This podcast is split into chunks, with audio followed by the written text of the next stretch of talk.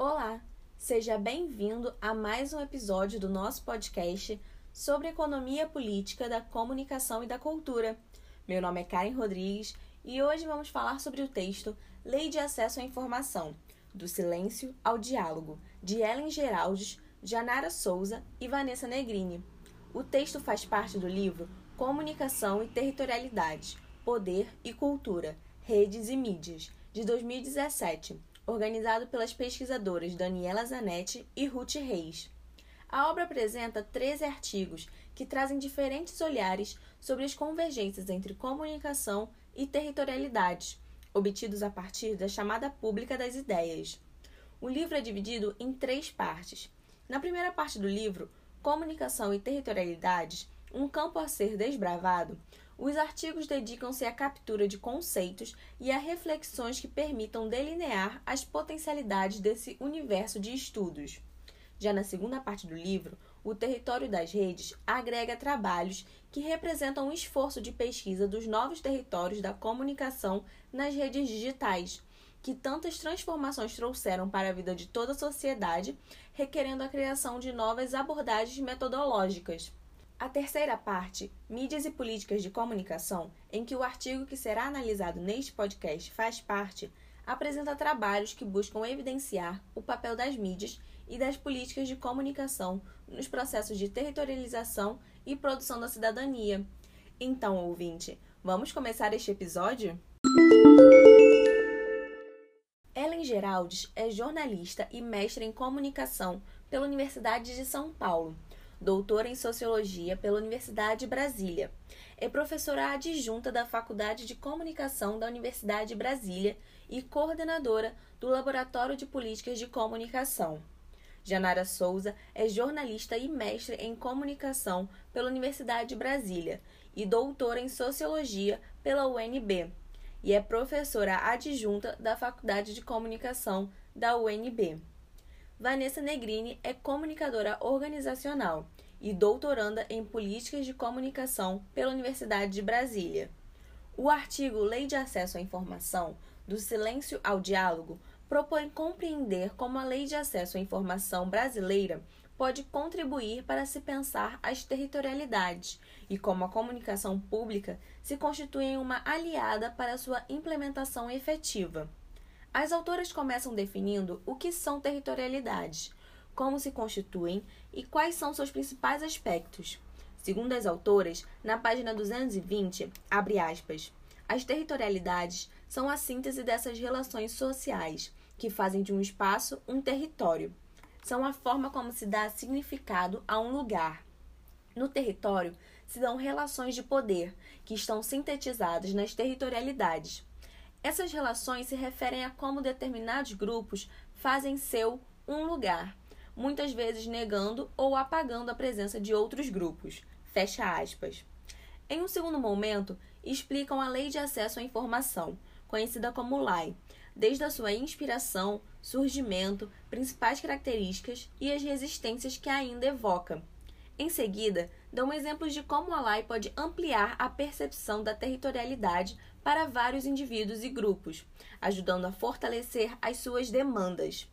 Por fim, apresentam as dimensões comunicacionais da lei e o seu impacto na afirmação das territorialidades, mostrando que o diálogo entre Estado e sociedade é fundamental para que o território seja um espaço de muitas vozes, sem opressão do silêncio. Elas ainda complementam, na página 221, com o conceito elaborado pelo comunicólogo José Antônio Martinuso. Para o autor, abre aspas, pensar territorialidades e comunicação ultrapassa os limites do geográfico, físico, material e abrange múltiplas formas de pertencimento que se constituem por vínculos comunicacionais. Segundo o autor, isto abre espaço para se pensar territorialidades a partir das narrativas midiáticas e das redes sociais. Nessa perspectiva ampliada, o conceito tradicional de território pode ser aplicado a outros domínios, como a memória, o corpo, a narrativa e a informação. Os territórios informacionais se tornam o suporte, o espaço onde as territorialidades se produzem e se articulam. Fecha aspas. Elas concluem um conceito citando outra afirmação de Martinuso, Abre aspas. A comunicação é o ponto central da ocorrência da territorialidade, uma vez que nenhum território ou territorialidade jamais se fez sem o recurso da informação e da circulação orientada, significada e significante, a comunicação. Fecha aspas. Em seguida, Ellen Geraldi, Janara Souza e Vanessa Negrini explicam o que seria a Lei de Acesso à Informação. Segundo elas, a Lei de Acesso à Informação, conhecida pela sigla LAI, é a materialização de uma política pública de comunicação que se insere no contexto de luta dos movimentos sociais e da sociedade civil organizada por um Estado mais transparente e dialógico. Surge da percepção de que o Estado precisa se comunicar mais e melhor com o cidadão, para que este possa exercer seus direitos fundamentais. E sua origem remonta ao período de um Brasil pós-ditadura militar, em que setores organizados da sociedade civil se mobilizaram para garantir a inserção no texto constitucional de instrumentos para controle social do Estado. Na página 224, elas complementam a explicação. Abre aspas. A lei deve estimular a produção, o acesso e a apropriação desses dados pelos cidadãos, uma vez que se constituem no suporte em que as territorialidades se produzem e articulam. Fecha aspas. De acordo com as autoras, com a lei, o Estado se obriga a dialogar de forma mais transparente com o cidadão, compreendendo o diálogo como uma via de mão dupla, em que também é preciso saber ouvir. Trata-se de um aprendizado lento, conflituoso e em construção. No texto, as autoras pensam na lei como um aspecto da comunicação pública, na luta contra um Estado opaco que retém a informação como forma de controlar o poder e restringir o acesso das camadas populares. A transparência se impõe como um valor fundante da Constituição de 1988. Elas ainda ressaltam que a implementação da Lei de Acesso à Informação não deve ser uma ação isolada no Estado brasileiro, mas efetivamente um aspecto de uma política de comunicação que adentre todas as organizações públicas. Dessa forma, ela dará o tom de transparência a cada ação realizada ou por se realizar, e miscuindo-se aos valores, princípios e diretrizes organizacionais. As autoras ainda associam a lei como um recurso fundamental para pensar as territorialidades quando adentra a lógica jornalística, quando se torna pauta. O texto reflete que os prazos da lei não se adequam perfeitamente ao ritmo alucinado das redações, tensionados pela ideologia do online, do tempo real, da notícia muito rápida e pouco apurada ou reflexiva, mas que é preciso construir esforços de aproximação dos jornalistas com as possibilidades abertas pela lei e de sensibilização sobre o seu uso, em que as práticas do Estado e da imprensa dialoguem num esforço de visibilidade de apontamento de impasses e de busca de soluções.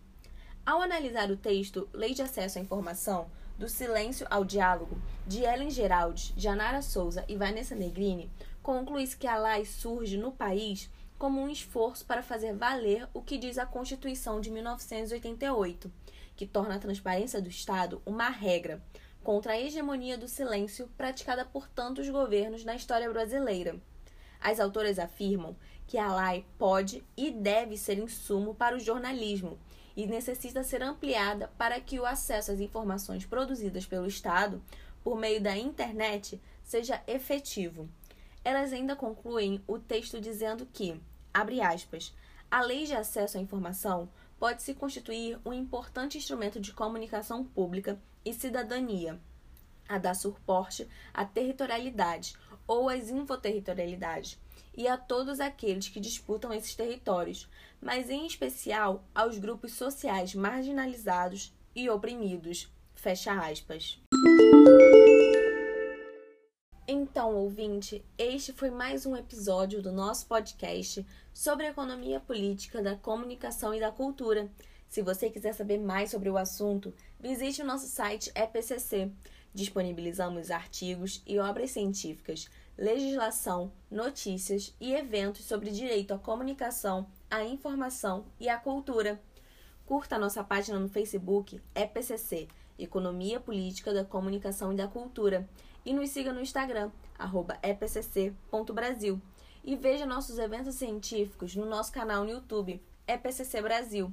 Confira também o episódio de podcast sobre o artigo Rede Globo e Territorialidade, a partir da economia política da comunicação e do paradigma da complexidade, dos autores José Antônio Martinuso e Wagner Piassaroli Mantovanelli.